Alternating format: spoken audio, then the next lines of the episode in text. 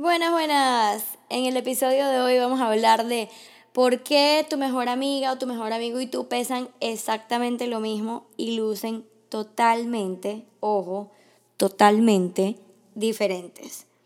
¿Qué es la composición corporal? ¿Con qué se come eso? ¿Cuál es tu peso ideal? ¿Cómo se calcula esa vaina? Así que atentos, sentaditos tranquilos, que esto apenas empieza. NutriTalks nace de esa necesidad mía de compartir anécdotas, información nutricional y del mundo del fitness, pero de manera coloquial, al igual que compartir sobre las realidades de la vida cotidiana que todos, absolutamente todos, tenemos en común. Mi nombre es Isa Astorga, yo soy nutricionista y en este espacio resolveremos tus dudas, nos reiremos de nuestras imperfecciones y nos llenaremos de buena vibra, porque la nutrición no es solo contar macronutrientes, Bienvenidos y gracias por estar aquí. Empecemos.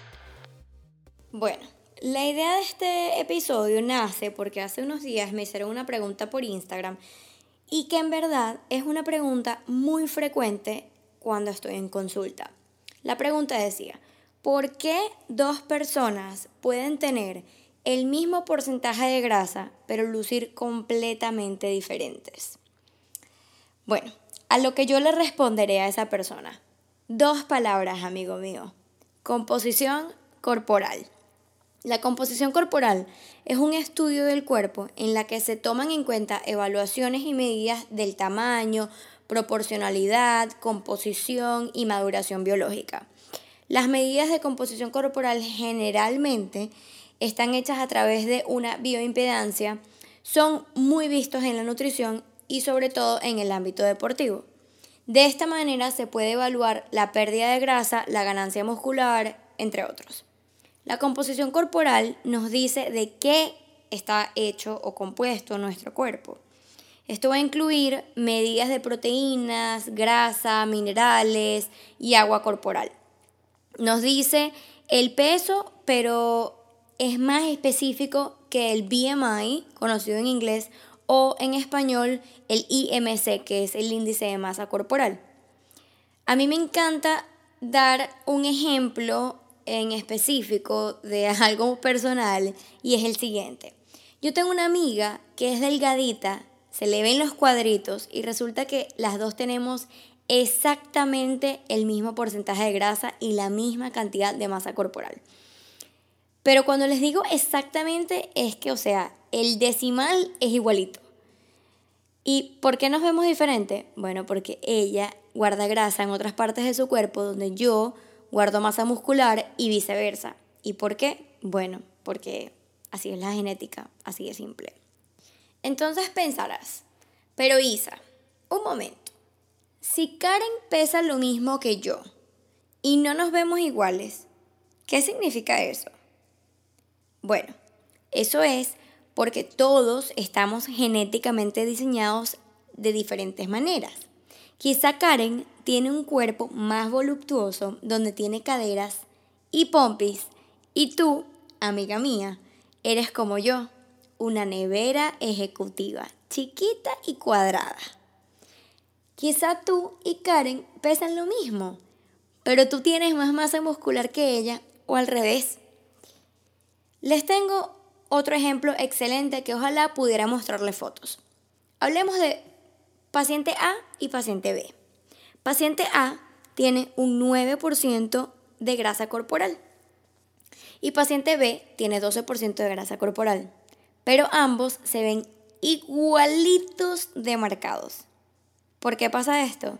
Bueno, porque la distribución de grasa y masa muscular no son iguales ni en los gemelos. Por eso, cuando me llegan a consulta diciendo quiero verme como Sofía Vergara o como Thor de los Avengers, a veces les juro que lo que me provoca responder es, my friend, te toca volver a nacer. No es por ser rata, pero es la verdad. Otra cosa que me parece importante recalcar es que aunque dos personas tengan el mismo número de porcentaje de grasa y demuestren cuerpos diferentes, tiene que ver también con el tipo de entrenamiento que hacen. Por ejemplo, si Karen tiene 18% de grasa y tú también, pero tú te ves más musculosa, Pongamos aparte el factor genético. Esto puede ser causado porque tú haces más entrenamiento de pesa que ella o viceversa. Esto me lleva a mi próximo tema, el peso ideal. Lamento romperles la ilusión, pero el peso ideal no existe. En nutrición, lo primero que te enseñan, y aún no entiendo por qué, es el bendito, abro comillas, cierro comillas, el peso ideal. Y es lo que calculas según la estatura del individuo. A ver, préstenme atención que vengo con un poquito de matemática para que noten que esto no es el peso ideal. Digamos que eres mujer. Por 5 pies ya te agregan 100 libras. Cada pulgada por encima de 5 pies equivale a 5 libras. Por lo tanto, si mides 5'1, tu peso ideal sería 105 libras. ¿Qué? Ajá.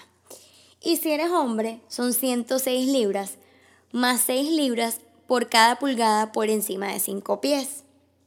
Entonces digamos que eres hombre y mides 5'3. ¿Cuánto te da eso? Exactamente. Solo les quise explicar cómo era la fórmula, porque cuando sacan la cuenta se van quedando como, ¿ah? Imposible, yo no puedo pesar eso. O imposible, yo peso muchísimo más que eso. Y no se los digo para que se traumen, sino para que vean que estos números son muy generales. ¿Por qué no existe el peso ideal? Fácil, ya te lo dije, por la composición corporal. Un individuo puede perder grasa, ganar masa muscular y esa báscula ni se mueve. O mejor aún, esto me encanta. Secretamente, de verdad, me encanta cuando esto pasa. Suben de peso, pero la grasa corporal va en bajada sin freno. ¿Por qué? Porque tienen mejor composición corporal, menos grasa, más músculo, que a su vez significa un metabolismo más acelerado. Pero bueno, esto del metabolismo entraré en otro episodio. Pero bueno, siguiendo el tema. Claramente hay otros factores que pueden afectar tu peso y es por eso que, como les dije, no podemos estar fijándonos en el peso solamente. Por ejemplo, si comemos algo muy salado puede afectar en la cantidad de agua en tu cuerpo. Si no estás tomando suficiente agua, si estás tomando más agua de lo que debes. Lo que pudiste haber comido te creó inflamación o distensión abdominal. Si eres mujer, el momento del ciclo en el que te encuentras. Entonces, todos los días, a toda hora, nuestro peso está cambiando. Por eso es que es importante hacerse estudios de bioimpedancia eléctrica para determinar tu composición corporal. Después de todo esto, debes estar preguntándote, ¿y más o menos cómo mejoro mi composición corporal? Si me conoces, mi respuesta no te va a sorprender. Una buena alimentación, claramente sin restricciones, actividad física por lo menos 5 veces a la semana de 45 a 60 minutos, descansar e hidratarse bien también forman parte de esta combinación. Así que, en conclusión, hoy aprendiste que dos personas pueden tanto pesar lo mismo y lucir completamente diferente o tener porcentajes de grasa iguales y verse totalmente diferentes.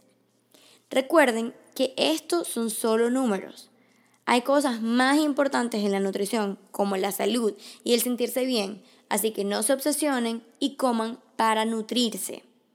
Es posible que después de escuchar todo mi monólogo sigas teniendo preguntas. Así que dirígete a mi Instagram y pregunta sin pena, que ahí voy a estar para responderte. Como siempre, espero que hayan disfrutado del episodio de hoy, que hayan aprendido muchísimo. Por fin no olviden compartir el podcast, invitar a otros y seguirme en Instagram arroba TheFitAlmond. Los quiero, gracias por escucharme y hasta el próximo episodio.